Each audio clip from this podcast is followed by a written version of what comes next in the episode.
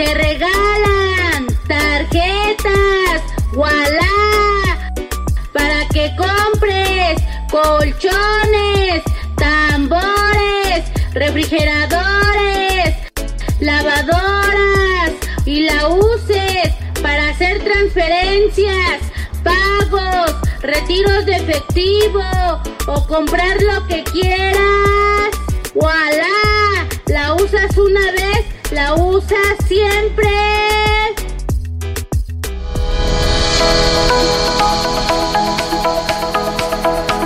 Hola, has venido a escuchar nuestras historias, ¿verdad? Entonces, bienvenido a Cuentos Corporativos, el podcast donde Adolfo Álvarez y Adrián Palomares hacen de juglares y nos traen relatos acerca del mundo de las empresas y de sus protagonistas. Prepárate escuchar interesantes historias acerca del management, startups, compañías exitosas y fracasos empresariales. Pon a tono tus oídos y disfruta de este nuevo capítulo de Cuentos Corporativos. Y como todo cuento, este también empieza con un había una vez. Que lo disfrutes. Oye Adolfo, yo creo que es importante compartir con nuestros escuchas un punto importante que no debemos de dejar pasar por alto. Así es, yo creo que siempre nos Hola enfocamos a todos en el y bienvenidos a un nuevo episodio de Cuentos Corporativos. Pero dejamos de lado. Somos Adolfo Álvarez y Adrián Palomares y nos sentimos muy contentos de que nos estén escuchando. No sé si la gente tiene en cuenta que la piel es el órgano más amplio del cuerpo. Incluso en los seres humanos adultos llega a tener casi 2 metros cuadrados y pesa cerca de 5 kilos, así que no es menor dejar de tener muy en cuenta lo que nuestra piel necesita. Y mira, por eso queremos recomendar la línea de cosméticos Mediterránea. Son productos italianos que nacen de una práctica ancestral, basados en ingredientes naturales y simples, como el aceite de oliva. Yo los invito a entrar en su página web www.mediterránea.com.mx donde pueden encontrar productos dermatológicos y cosméticos para todas las personas, hombres, mujeres, niños, todo tipo de piel y edad. Para conocer más, visita www.mediterránea.com.mx y realiza tu compra. Si usas el código cuentos, vas a obtener un 15% de descuento al probar estos productos.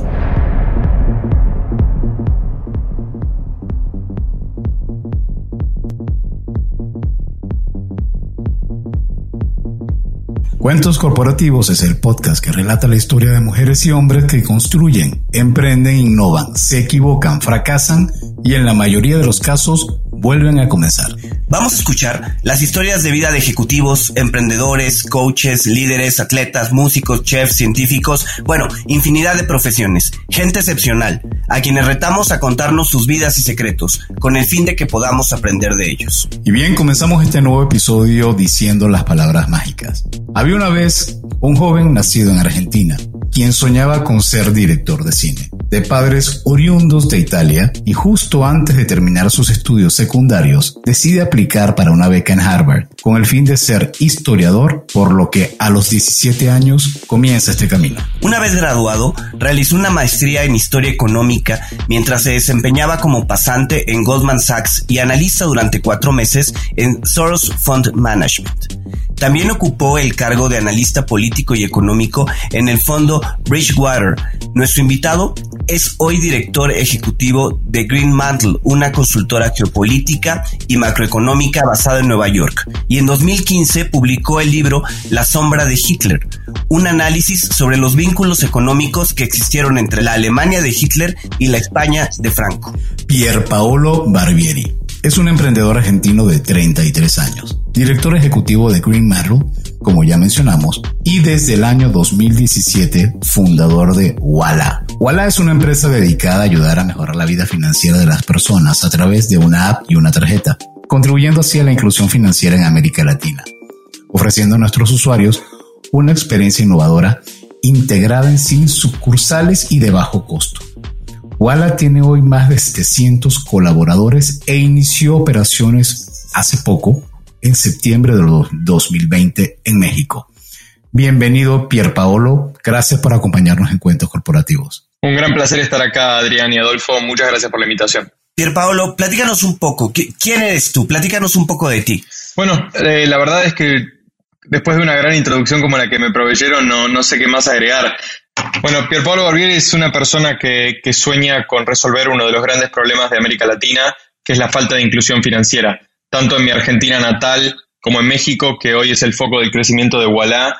Nosotros vemos una sociedad donde los que tienen acceso al sistema financiero tienen acceso a grandes servicios y a grandes posibilidades, y usualmente son aquellos y aquellas que ya tienen mucho. Y después tenemos el resto de la sociedad que no tiene acceso al sistema financiero y eso no les permite crear una historia crediticia, no les permite progresar, no les permite tomar un préstamo, no les permite ahorrar y de esa manera creamos una sociedad estratificada y muy desigual. Entonces, ¿quién soy yo? Soy una persona que sueña con cambiar eso y trabaja todos los días para hacerlo. Ahora, Pierre, mm, ¿cómo pasa alguien de pensar en ser cine, hacer cine, al mundo financiero? ¿Cómo se hace brinco y ese viaje de Pierre a Wallah? Bueno, es una, es una gran pregunta y tiene que ver como tantas cosas con la historia personal. Eh, yo crecí durante la gran crisis argentina de 2001 que fue realmente más que una crisis, fue una implosión financiera, incluso más profunda de alguna manera que el, que el tequila en, en, México en los años 90. Y es por eso que eh, eso realmente impactó mi desarrollo personal y también profesional, me hizo querer aprender sobre economía, sobre historia, sobre política, para entender cómo podía ser que una sociedad como la nuestra pasara por esos desafíos y esos problemas. Entonces, el, el que quería ser cineasta dejó de lado un poco esos sueños para, para meterse en, el, en, la economía y especialmente en la historia económica, que fue lo que yo fui a estudiar a la Universidad de Harvard, como ustedes dijeron en esa, en esa tan gentil introducción. Y después de eso, uno, uno quería entender eh, la, el juego constante social entre lo que es la historia, la economía y la política. ¿Por qué? Porque estas decisiones no son estrictamente económicas y no son estrictamente eh, automáticas, sino que los mercados dependen de las posiciones políticas y las posiciones políticas dependen de las decisiones sociales que toman las sociedades y especialmente sus líderes. Entonces eso es lo que yo quería entender y eso es lo que me atrajo a las finanzas. Y después de verlas del lado de un consultor, del lado analítico, del lado histórico, cuando escribí mi libro em, que, tomaba el tema de, de la guerra civil española y su financiamiento, quería hacer algo al respecto, quería cambiar algo. Y, al ver Latinoamérica, al ver mi país y la región a la que tanto amo, veo esta inequidad de la que hacía referencia y veo una manera de solucionar parte del problema del cual, volviendo al principio, países como Argentina pasaron cosas como el 2001 o México su tequila. Entonces, en ese sentido, creo que nos falta inclusión y podemos proveer del lado de la tecnología y del lado del conocimiento económico herramientas más fáciles, más transparentes y más sencillas para más gente y de esa manera resolver problemas muy endémicos de nuestra región. Platícanos un poco de Walla. ¿Cuál es el modelo de negocio que tienen ustedes? Bueno, en Walla nosotros pensamos en crear un ecosistema financiero que sea realmente inclusivo. Entonces, ¿cómo hacemos eso? las instituciones bancarias tradicionales y, y, los bancos en la región siempre le proveyeron, como decía, grandes servicios financieros al top 10, 20, 30% de la sociedad. Nosotros decimos, ¿cómo hacemos para llegar a todo el mundo, a todos los mexicanos y a todas las mexicanas? La manera en que lo hacemos es haciendo todo desde una app. ¿Por qué? Porque nosotros ya el 85% de México tiene acceso a un teléfono móvil inteligente y sin embargo solamente el 30% de México tiene acceso a una sucursal. Ah, entonces, nosotros rompemos la lógica de que para tener servicios financieros uno tiene que ir a una sucursal y hacemos todo en un ecosistema que está dentro de una app. Entonces, con una tarjeta que es global, que es Mastercard, y la emitimos a cualquier persona, nosotros le damos acceso a ese ecosistema a cualquier mexicano o mexicana mayor de 18 años que se baje la aplicación y se registre. Entonces toma cinco minutos registrarse, es completamente gratis, no tiene cargo de apertura, de mantenimiento, de renovación, y te enviamos una tarjeta estés donde estés en todo el país, sea en México o sea en la Argentina. En la Argentina ya tenemos a más del 8% del país, a más del 20% de aquellos argentinos y argentinas de 18 a 25 años y planeamos crecer de esa misma manera en México porque vemos en México una gran oportunidad no solamente de hacer un producto transparente e inclusivo, sino de hacer un producto realmente innovador donde uno pueda pagar los servicios, recargar su dinero, recargar el tiempo aire que casi todos los mexicanos tienen que hacer de manera regular y hacer cualquier compra, sea online o offline, con la mayor seguridad. Porque el mundo en el que vamos es un mundo donde va a haber cada vez menos efectivo y va a haber cada vez más transacciones digitales. Sin embargo, hoy por hoy, más del 86% de las transacciones en México todavía ocurren en efectivo. ¿Y por qué es esto? Porque la gente no tiene un método de pago. Entonces, este ecosistema que estamos construyendo comienza con darle a todo el mundo un método de pago, que es esta tarjeta Mastercard Global que damos, y desde ahí construye a pago de servicios, a recargas de tiempo aire y un montón de otras cosas que vamos a ir sumando al ecosistema de Walla. En Argentina ya tenemos préstamos, ya tenemos cuotificaciones, que son que son em, pagos sin interés, tenemos eh, un fondo común de inversión donde la gente puede ahorrar y hasta tenemos soluciones para pequeños comerciantes que no solamente tienen que pagar, sino que además tienen que cobrar y tienen que hacerlo de una manera que sea realmente accesible y transparente. Pero eh, eh, está entrando en un mundo que es muy competitivo hoy en día y digamos que Argentina, Brasil y México en América Latina me atrevo a decir que son los reyes en estos momentos de las fintech. ¿Cuál es la propuesta de valor que permite diferenciar a Walla del resto de las empresas similares a la tuya? Sí, eh, me parece una gran pregunta, Adolfo. Eh, la realidad es que nosotros entre todos tenemos que construir un, un sistema competitivo, un ecosistema tecnológico que ayude a todas nuestras sociedades a progresar y a estar más incluidas. No es una empresa o dos empresas, son muchas. ¿Por qué? Porque cuando hay más competencia, ganamos todos. Entonces, todo el mundo le encanta hablar de cómo hay competencia en este sector, pero la realidad es que más del 70% de los mexicanos y, y las mexicanas no tienen acceso a un método de pago que no sea el efectivo. Entonces, algo estamos haciendo mal. Porque si hay tanta competencia, ¿cómo puede ser que haya tanta gente excluida? A menos que todos estén tratando de llegar al mismo segmento de la población que llegan los bancos. Entonces, lo que nosotros venimos a hacer es crear un producto que sea realmente inclusivo. Y la diferencia de Walla son tres cosas. Número uno, es un producto que es realmente para todos. Si uno es mayor de 18 años, no importa de dónde sea, no importa qué sexo tenga, cómo se identifique, no importa cuál sea su nivel de ingresos, nosotros le damos una tarjeta que es gratis, que es abierta, que es transparente y que no tiene cargos ocultos.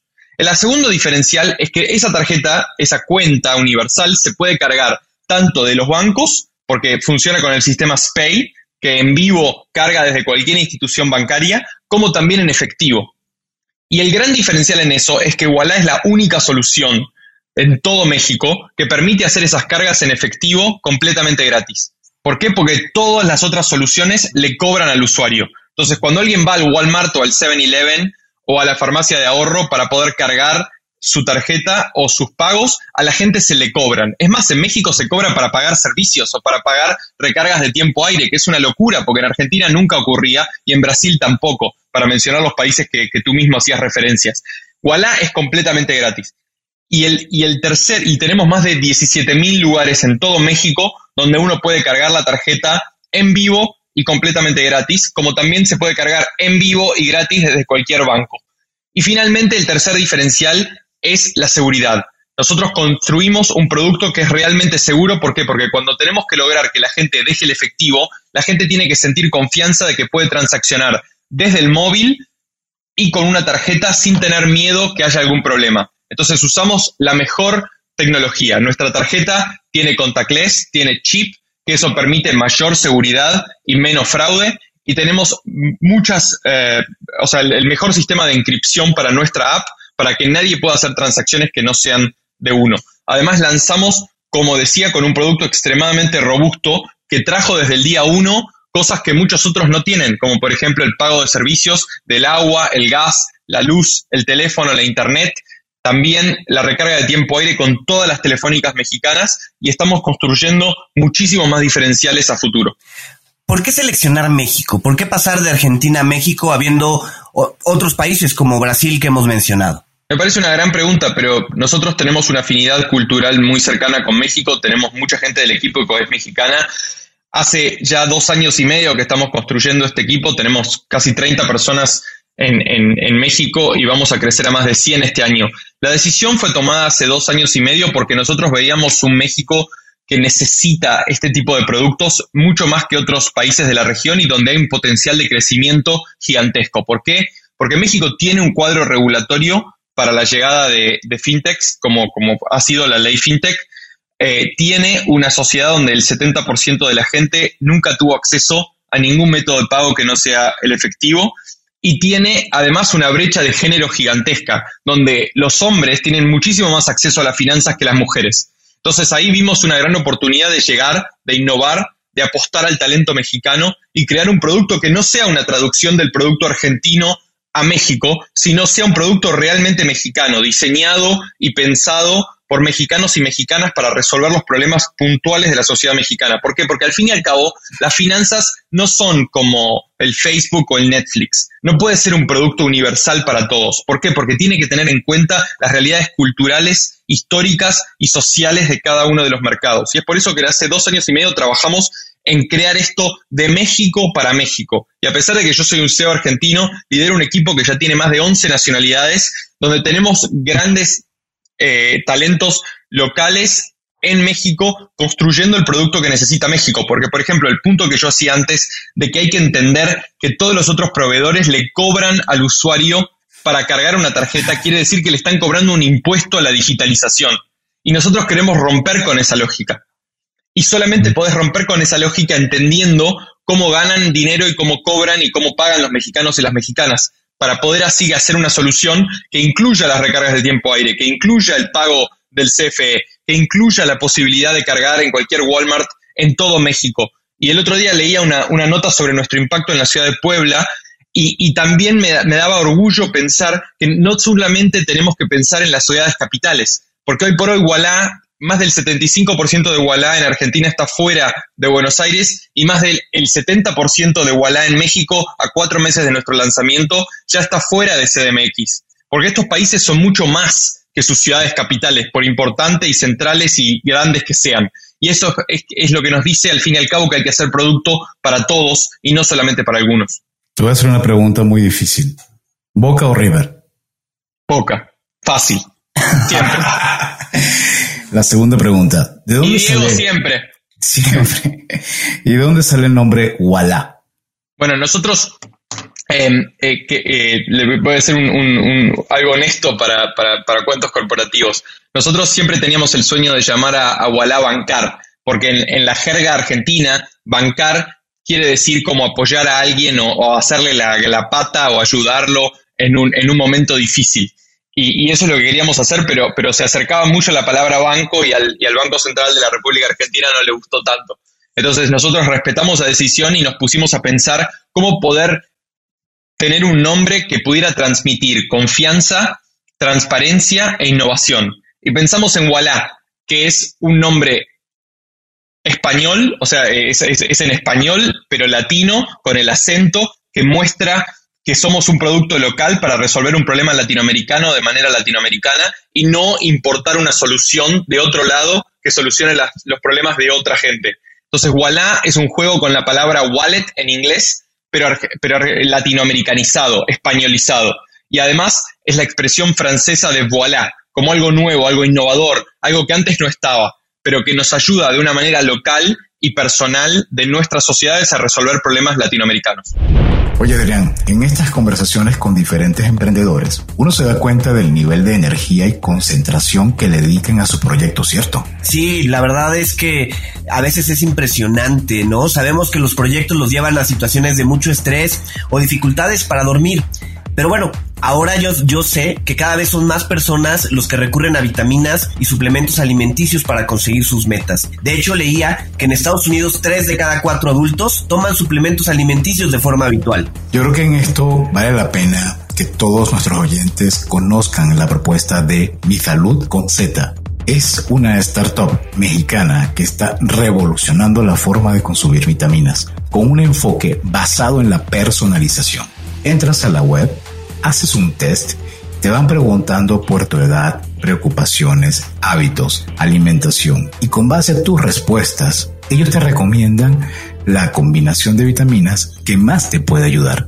Si quieren conocer más y probarlo, los invitamos a visitar www.misaludconz.com, realizar el test y adquirir sus productos usando el código cuentos con el que van a obtener un 20% en su primera compra. Ahorren en sus suplementos y permitan que su cuerpo se sienta mucho mejor. Les invitamos a que entren a www.misalud.com y usen el código cuentos para un 20% de descuento y así tengan una mejor calidad de vida. Pierre, está claro que por tema de creatividad, Walla no para. Nosotros llegamos con ustedes porque vimos en redes sociales su campaña de lanzamiento a México y nos pareció realmente muy interesante. Eso de tomar el audio de se compran colchones y adaptarlo. ¿De dónde surge? Platícanos un poco de, esa campaña, de cómo llegan a ella y, bueno, qué repercusión ha tenido. Bueno, antes que nada, muchas gracias por eso. Eh, solamente te puedo agradecer por eso de manera honesta, porque yo personalmente no tengo nada que ver con eso. Y, eso es lo importante y lo diferencial de Walla, porque mi trabajo como, como fundador y como CEO es hacer un sueño que me trascienda a mí que sea más grande que yo.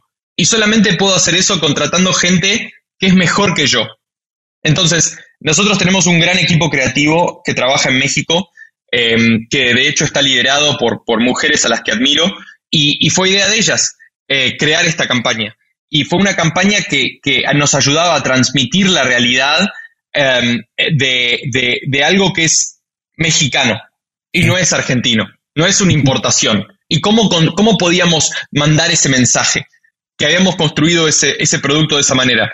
Lo hicimos con el equipo creativo de Walai, también con una agencia mexicana que se llama Circus, y tratamos de, llevar a algo que, les hiciera recordar a los mexicanos y a las mexicanas algo de su infancia, algo de, esas mañanas del barrio, como, como yo tengo mis memorias de las mañanas del barrio en Argentina. Entonces pensamos en, llegar de la manera de, hacer con las finanzas algo que otros habían hecho eh, con, los muebles o con, o con, o con otras, em, otras cosas que uno pueda vender. Y, pensamos en hacer algo muy local. La, idea era mostrar el localismo con el que habíamos creado el producto y ha sido gran diferencial. ¿Por qué? Porque ningún banco lo iba a hacer, porque ninguna otra aplicación extranjera lo iba a hacer. Entonces, eh, fue, una, fue un gran éxito la campaña. Es más, eh, eh, nos, han, nos han escrito de muchísimos lados, tanto de México como fuera de México, para felicitarnos por la campaña, porque vieron el impacto que ha tenido y nos ha permitido crecer de una manera francamente impensada, porque ya tenemos más de 75 mil clientes en México en menos de cuatro meses, para una empresa que no existía, para, un producto que nadie conocía. Entonces, en ese sentido, creo que ha sido un gran éxito y celebro al talento mexicano que lo pensó, que lo diagramó y que lo, y que lo creó porque además lo tuvimos que hacer todo en pandemia, porque nosotros logramos lanzar el producto y lanzar Walla en México después de más de dos años de trabajo completamente remoto. Entonces poder hasta hacer las filmaciones y, los recordings necesarios para que salieran los audios tan fidedignos y tan em, parecidos al original, con la misma voz original, fue algo que, que realmente no fue fácil, especialmente en pandemia, pero bueno, como, como te decía al principio, Adrián, esto, esto es un producto que se hace mejor porque es un sueño compartido de tantos colaboradores que lo hacemos juntos. Y en ese sentido yo, yo no he tenido nada que ver y eso me, pone tan orgulloso. Pier Paolo, eh, tienes una historia fantástica, eres una persona joven, eh, lograron desarrollar un, producto innovador que primero arranca en Argentina, luego llega a México, van creciendo, tienes un equipo multidisciplinario, multiétnico, 75 eh, mil clientes. ¿Dónde está la parte difícil de tu historia? ¿Dónde está la parte antagónica? ¿Dónde te golpeaste en el pie y dijiste hasta aquí no sigo y de repente otro día te levantaste y dijiste no, chingado, voy a seguir con esto? ¿Dónde está esa parte? No sé cuánto tiempo tenés, Adolfo, pero te puedo hablar de un problema cada día. Eh, la realidad es que hay, un gran emprendedor argentino que se llama Wences Casares, alguien, alguien que admiro mucho, que siempre dice que, que cuando nosotros emprendemos, el 90% de los días son difíciles. Y en el 90% de los días decimos, chinga, no sigo más, no puedo más. Porque todos los días hay un gran problema. Te puedo contar del día que, la gente que imprimía nuestras tarjetas, eh, bueno, empiezo, empiezo antes, te puedo contar del día cuando, cuando a los 14 años me di cuenta que, todo lo que yo pensaba que era estable y realidad en mi vida por la crisis argentina y, por problemas eh, económicos se había desvanecido y había que empezar de cero. Y ver a mis padres en momentos de vulnerabilidad fue algo que me, marcó profundamente. O, te puedo contar del día cuando me, fui a, Harvard con dos valijas y, una beca y nada más, absolutamente nada más. Y me quedé tan lejos de mis padres que aunque que yo, y de mis amigos que yo siempre pensaba que si algo me pasaba en Boston, allá lejos, quién se los iba, quién se los iba a comunicar a ellos.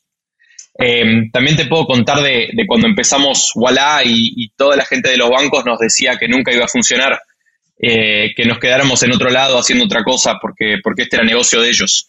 Em, y, las dificultades pasan todos los días. También hubo un día cuando no hace tanto em, la gente que imprimía nuestras tarjetas decidió que ya no quería imprimir nuestras tarjetas. Y nosotros no imprimimos 20 tarjetas al día o 200 tarjetas al día, imprimimos 4.000.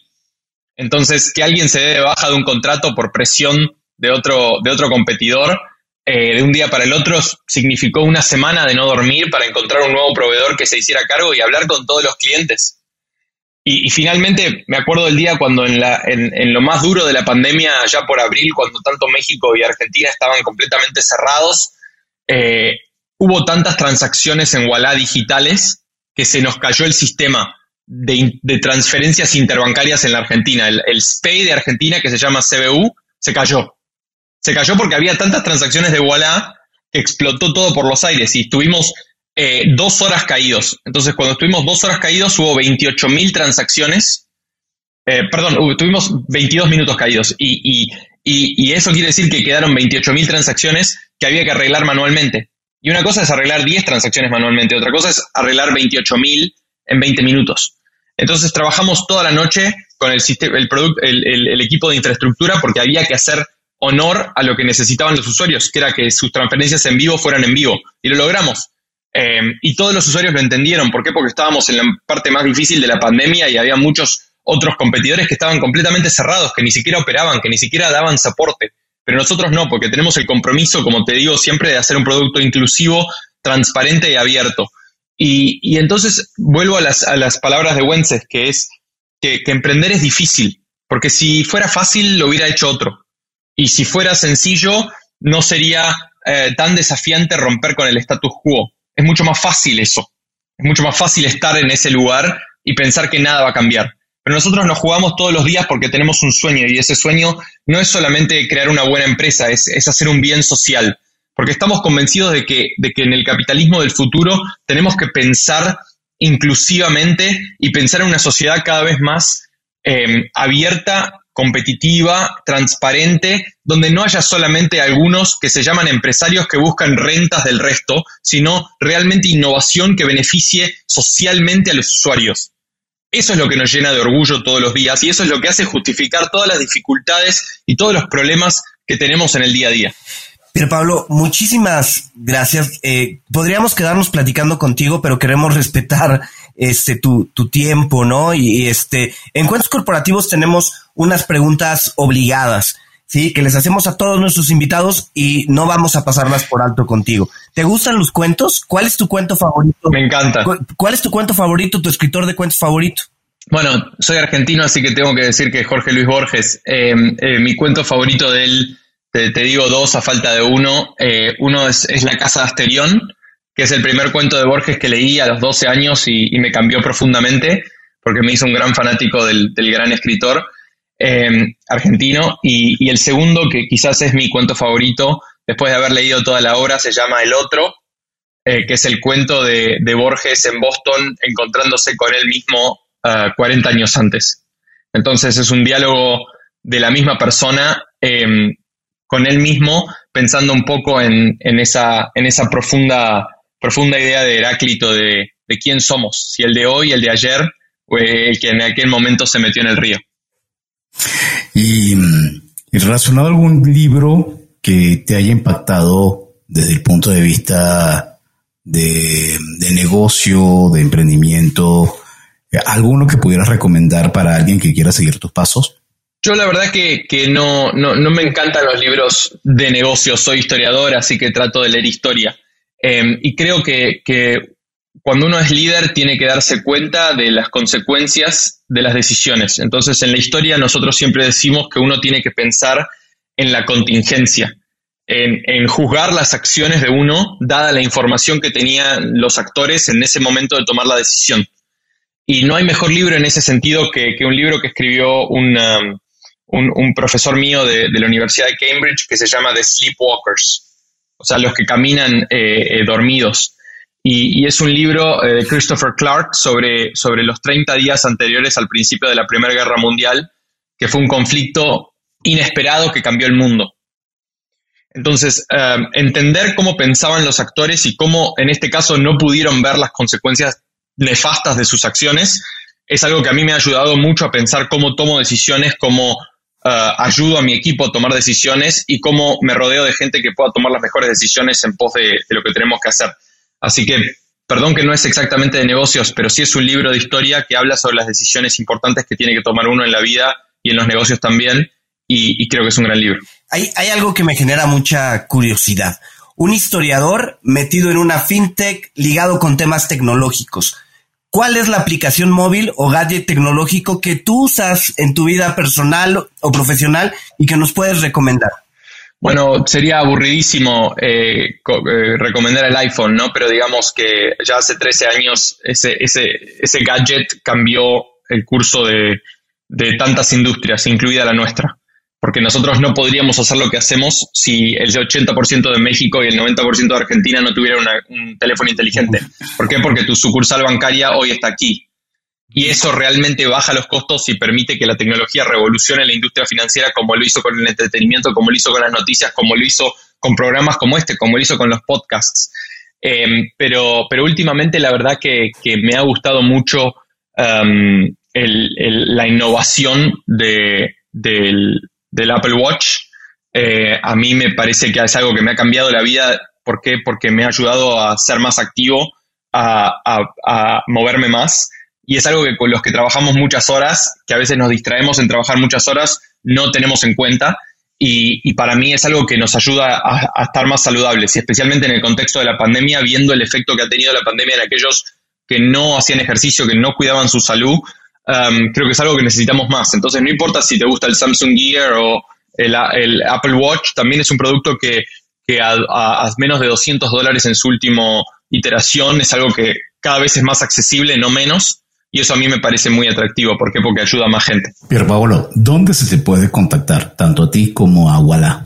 Eh, yo estoy siempre disponible. La carta que, te da la bienvenida a Walla cuando uno se suma tiene mi email personal, así que me llegan muchos emails. Pero cualquiera me puede encontrar en Twitter, donde, donde soy pb arroba, eh, o sea, pb arroba es mi, es mi email o pb arroba o, o arroba pbarbieri es mi handle de, de Twitter, donde soy bastante activo. A veces no le gusta mi equipo, pero soy muy activo. Todos hacemos servicio al cliente de alguna manera o de otra y es parte de, del diferencial de Walla, porque lo hago yo, lo hacemos todos y de esa manera estamos en contacto con lo que, con lo que necesitan y quieren nuestros usuarios y clientes. Pero Pablo, pensemos en un joven que quiere emprender y que ve a Walla como una inspiración, como un paso a donde podría llegar en algún futuro. ¿Qué mensaje final podrías dejarle a este joven que está pensando en eso, que está pensando en dar ese paso?